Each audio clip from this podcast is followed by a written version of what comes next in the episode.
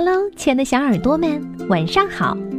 欢迎收听微小宝睡前童话故事，也感谢您关注我们同名的微信公众号。我是珊珊姐姐。今天是北方的小年，预示着我们的春节即将拉开序幕了。在此，也要祝大家小年快乐。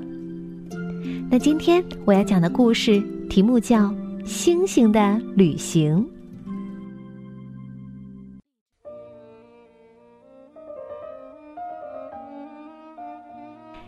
星正在午睡，突然间起了风。星星从天上坠落，成了草坪上闪闪发光的银杏叶。银杏叶闪着光，飘得好累好累。他说：“我要去那山林里睡一觉。”于是他启程了。万籁俱寂的午后，他在湖边梳理秀发。迎着晚霞，他任凭风抚弄他的脸颊。他飘了好久，直到月亮悬在天边。他好好的睡了一觉，在那静默的湖面。梦里仿佛自己从未变换，依然是一颗星子。朝阳升起的时候，他发觉自己成了一只瓢虫。红色的身躯背负着七颗星星，那么轻盈灵动。它飞起来感到很惊奇。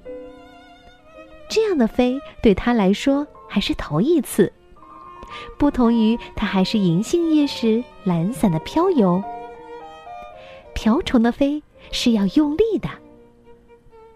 渐渐习惯了疲劳的飞行，他遇见了一座小木屋。今晚他要栖息在木屋窗台的绿植旁边。绿植的皮肤黝黑，那深沉的墨绿让他倾心不已。但他傲然的立着，并不与他搭一句话。他依着他躺下，却得不到任何回应。他睡得很浅，非常浅，似乎怕惊扰了他的睡眠。晨光熹微之时，瓢虫明白自己即将启程，然而绿植依然昏睡。我将远行，也会想念你，他说。绿植伸了个懒腰，回应道：“什么是想念？”他说：“想念就是我闭上眼睛，依然看见你。”他走了，绿植也不知道他要去哪里。但无论如何，他开始有点羡慕他，因为他能够去远方，而他的一生只能被限制在这个小木屋里。一时间，绿植很迷茫，他不知道将往何处生长。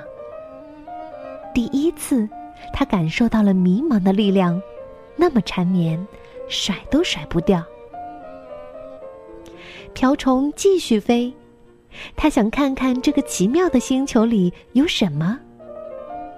终于，又到了夜晚，他似乎还在等待什么。哦，一定是这个高原上的星空。原来自己住在天上时，就跟那些亮晶晶的小点点一样，那么小。但很亮，他感到很欣喜，但更多的是自豪。原来每一颗星星都值得尊重，他们都在尽力的发光。这一夜，他没有睡着，他太兴奋了。他想，明天我将会是谁，那都不重要。或许我是一滴水。或一只蜂鸟，甚至是更渺小的草履虫，我都可以做我该做的事情。也许我会继续回去当一颗星星，那么我将继续照明。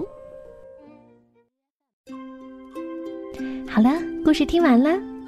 嗯，我很喜欢这颗小星星，他说：“虽然我很渺小，但是我能够照亮别人。也许珊珊姐姐就像这样一颗星星，虽然离你们很远很远，但是我能用故事每天陪伴在你们身边，这也是我最值得骄傲的事情。”那今天有位来自甘肃兰州的吴明安小朋友和珊珊姐姐同一天生日，祝我们俩生日快乐！嘿嘿。那我们明天再见喽，拜拜。